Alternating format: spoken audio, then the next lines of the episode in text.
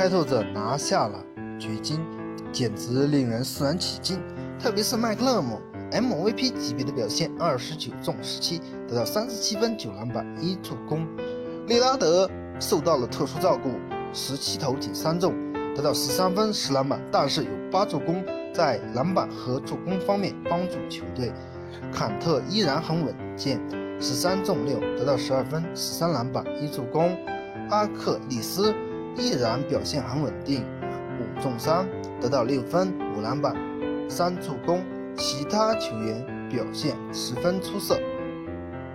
掘金队约基奇二十六中十一，得到二十九分、十三篮板，但是仅有两次助攻。开拓者的战术很明确，切断了约基奇和其他队员的联系。穆雷受到了特殊照顾，十八投仅四中，得到十七分、六篮板、五助攻。哈里斯表现很稳定，十一中七，得到十五分、六篮板、三助攻。但是令人很失望的莫过于是米尔萨普。米尔萨普十三投仅三中，得到十分、七篮板、一助攻。可以对比发现，开拓者双枪比掘金的主力表现要更出色。虽然利拉德表现不佳，但是助攻和篮板上也能帮助球队。而掘金队，只要约基奇的助攻数没有上去，其他队员依然打不好。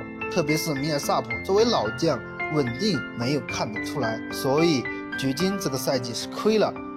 前来米尔萨普就是为了稳定季后赛阵容，但是这样的表现对于掘金队也是失望的。但是开拓者的表现真是太过于厉害。